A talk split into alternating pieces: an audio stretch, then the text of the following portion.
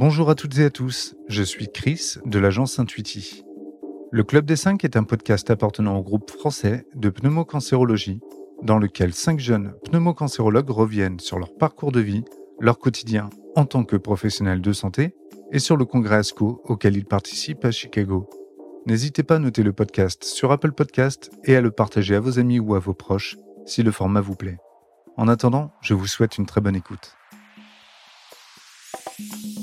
Dans cet épisode, c'est Hubert Curchot, chef de clinique au centre François Baclès à Caen, qui se prête à l'exercice. Bonjour Hubert, est-ce que tu peux nous présenter en quelques mots ta spécialité? Euh, je suis oncologue médical, donc je m'occupe de prendre en charge tous les différents cancers. Et euh, actuellement, je suis euh, positionné sur les comités des cancers thoraciques et des cancers urologiques. Ok. Tu vas présenter un travail à la fin de cette année aux côtés du GFPC. Est-ce que tu peux nous dire de quoi ça va traiter? Donc avec mon tuteur, on a sélectionné les altérations de, de l'EGFR euh, et les, euh, les, nouvelles thérapeutiques ou les nouvelles indications des médicaments qu'on a déjà euh, dans, ce, dans ces situations-ci. Et tu as choisi ce sujet pour quelle raison? C'est euh, c'est le sujet de prédilection de mon tuteur okay. et euh, également on sait que c'est un sujet pour lequel il va y avoir beaucoup d'actualité là au congrès donc euh, je sais que j'aurai des choses à vous raconter quoi qu'il arrive. si on passe sur une partie un peu plus perso, quel genre d'élève tu étais à l'école? Bon, plus plutôt bon élève, en revanche assez dissipé aux grandes dames de mes professeurs.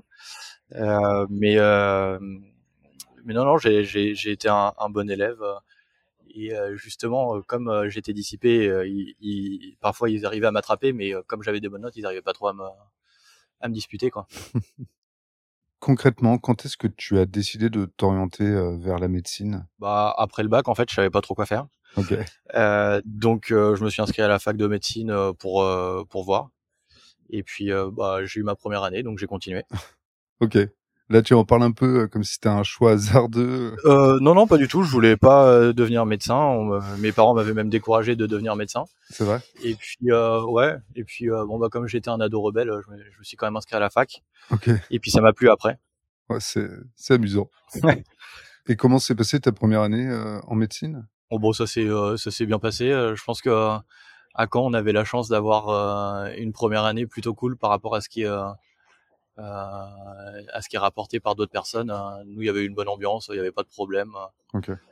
pour avoir des places, il n'y avait pas de problème de, de bisutage ou de choses comme ça. Donc, c'est une année qui s'est passée très correctement. Même en termes d'apprentissage, euh, t'as pas rencontré euh, certaines difficultés? Non, bah après c'est juste que par rapport au lycée, ça change euh, du fait qu'on t'as pas de, de contrôle continu, donc c'est à toi de bosser tes cours tout seul. Ouais. Euh, mais hormis ça, c'est la, la seule grosse différence par rapport au secondaire. Quoi. Et il y a, est-ce qu'il y a eu une année où tu t'es dit, ok, là, ça plaisante plus?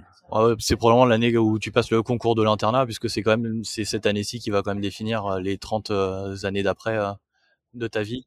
Ouais. Donc c'est celle-là qui est la, la plus euh, charnière, moi je trouve, plutôt que la première année. Parce que bon, bah, la première année, tu l'as, bah, tu continues tes études, tu l'as pas, bah, tu, tu te réorientes. Alors que pour le coup, là, quand tu passes ton internat, bah, il est un peu trop tard pour te réorienter, euh, faire autre chose. Donc c'est vraiment celle-ci, je trouve, qui est la plus charnière dans, dans notre cursus. Ok. Et qu'est-ce qui t'a poussé à t'orienter vers la cancérologie plutôt que vers une autre spécialité?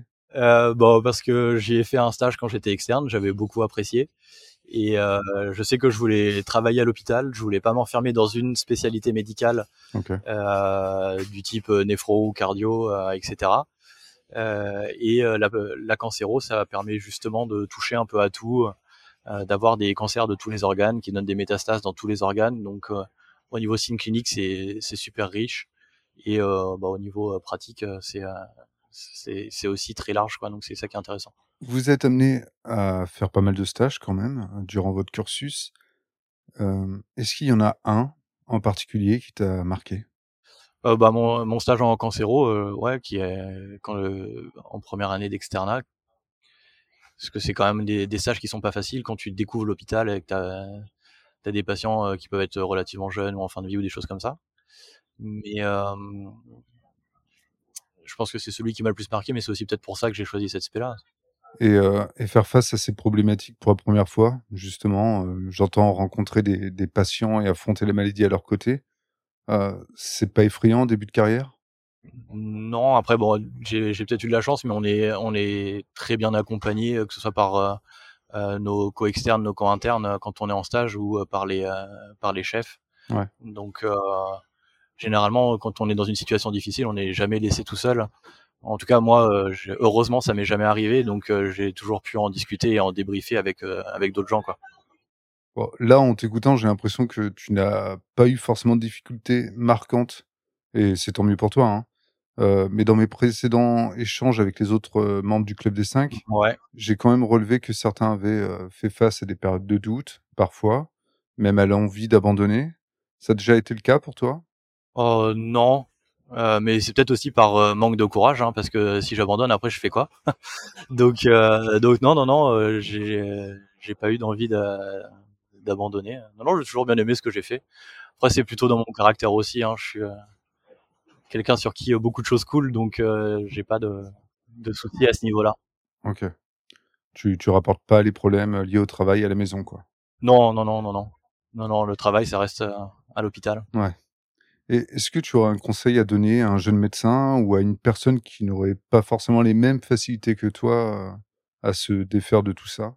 Bah après c'est c'est des caractères qui sont vraiment différents. moi je sais que bah il faut de toute façon il faut se il faut se forcer à faire une coupure. Ouais. Sinon bah ça, ça te bouffe et justement tu as envie d'arrêter ou t'en arrives à arrêter quoi. Euh, donc euh, faut faut se forcer à faire une coupure avec des choses que t'aimes ou, ou et tu aurais des exemples concrets de choses que tu fais pour décompresser quand tu rentres chez toi? Genre tu regardes des films, tu fais du sport? Ouais, bah c'est ça. Tu, euh, euh non, je suis pas très sportif. Euh, non, bah c'est ça. Donc euh, tu regardes des séries, tu, euh, tu lis des livres, tu vois des amis, tu voyages, tu t'occupes de tes animaux, tes enfants si t'en as. Enfin, tu, tu vis ta vie d'à côté, quoi. C'est vrai que les médecins, on a quand même tendance à être très dévoué et très présent à notre boulot, mais il faut pas oublier la, vie à côté. Quoi. Ouais. Tu disais que tu regardais des séries. Euh, ça regarde quoi un médecin? Des séries qui se déroulent obligatoirement dans un milieu hospitalier ou au contraire euh, tout sauf ça? Les, les séries que je regardais, enfin la série que je regardais qui se passait en milieu hospitalier, euh, elle s'est arrêtée, c'était Scrubs. Ok. C'est la seule que je, que je regardais, on va dire de façon assidue. Après, j'ai regardé euh, quelques épisodes de Doctor House, mais c'était surtout pendant les études. C'était un peu pour voir si j'arrivais à avoir le diagnostic avant lui. euh, spoiler, très rarement.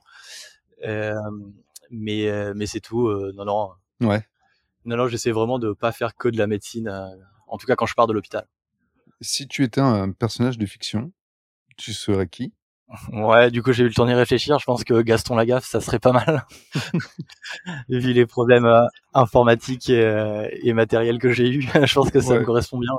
Ouais. ouais. on expliquera à la fin de cet épisode la référence. Ouais, ouais, ouais non, non, mais euh, je, je, pense que ça pourrait être ça. Alors, on continue dans la fiction. Si tu avais un super pouvoir, quel serait-il? Si j'avais un super pouvoir, euh, probablement de pouvoir se déplacer, euh, mais pas forcément que sur euh, Terre, mais aussi euh, dans, dans l'espace, quoi. Aller voir ce qui se passe sur la Lune, des choses comme ça. Ok, j'avoue que dit comme ça, ça, ça a l'air pas mal. Si tu n'avais pas choisi la cancérologie ou la médecine de manière plus générale, est-ce qu'il y a un autre métier qui t'aurait fait envie? Euh, non, je sais pas du tout parce que en fait, comme j'ai fait médecine parce que je savais pas quoi faire, ouais. bah j'ai pas réfléchi à ce que je ferais si je faisais pas médecine puisque bah j'ai réussi à faire ça. Donc euh, maintenant rétrospectivement, c'est toujours un peu simple de dire ouais, j'aurais fait euh, j'en sais rien moi une fac de maths ou euh, une, une école d'ingé. Ouais. Mais c'est vraiment rétrospectivement, je pense que c'est ce que j'aurais fait parce que c'est ce que je savais faire. Mais est-ce que c'est vraiment quelque chose qui m'aurait plu? J'en suis pas sûr. OK. On va passer à la dernière partie de cet épisode. Ouais. Comment tu as connu le GFPC euh, bah, je l'ai connu par le biais de, de mon tuteur euh, qui euh, qui fait partie du GFPC depuis quelques années maintenant. Ouais. Et du coup, comme quand je lui ai dit que je voulais faire de l'oncologie thoracique, il m'a dit bah si tu veux en faire, ce serait bien que tu tu participes au sein du GFPC. Et tu as des attentes particulières quant à cette participation au podcast, à l'ASCO et puis au fait d'évoluer aux côtés du GFPC cette année? Bah, les, les, attentes, elles sont déjà bien, euh, bien remplies puisque bah, justement, ils m'envoient à l'ASCO, euh, on participe euh, à, des projets d'études cliniques, des études rétrospectives, des études prospectives. Donc les, les, attentes, elles sont déjà bien, bien comblées. Hein. C'est juste de poursuivre cette, cette collaboration qui est fructueuse. Et pour finir, est-ce que tu aurais un petit mot à partager à nos auditrices et auditeurs? Ouais, bah j'espère que ils prendront du plaisir à écouter nos, nos aventures et puis qu'on aura des choses intéressantes à leur raconter. Euh, que ce soit euh, sur le, les résultats de l'ASCO ou sur ce qui se passe à côté. Eh bien, merci beaucoup Hubert. merci de ta patience, parce que ça a été compliqué, mais on y est arrivé. Du coup, je vais quand même expliquer, enfin raconter ce qui s'est passé. On devait enregistrer hier, on a eu deux fois des, des problèmes techniques. Ensuite, on devait enregistrer depuis ton hôtel, mais tu t'es trompé d'hôtel. Oui, mais en même temps, il y a deux ibis euh, face à face quand on arrive à Charles de Gaulle, donc c'est pas simple. C'est vrai. Et là, on enregistre en direct euh, de l'aéroport d'Amsterdam. De l'aéroport d'Amsterdam, euh, où on est en, en, en, transit, en correspondance. Avant votre départ pour l'ASCO. Exactement. Euh, voilà, d'où la référence à Gaston Lagaffe un peu plus tôt dans cet épisode. C'est ça. Merci Hubert et bon vol. Merci à toi. Le Club des 5 est un podcast créé par le groupe français de pneumocancérologie. Chaque mois, retrouvez nos 5 jeunes pneumocancérologues dans leur quotidien de professionnels de santé. Le Club des 5 est une production de l'agence Intuiti, disponible sur toutes les plateformes d'écoute.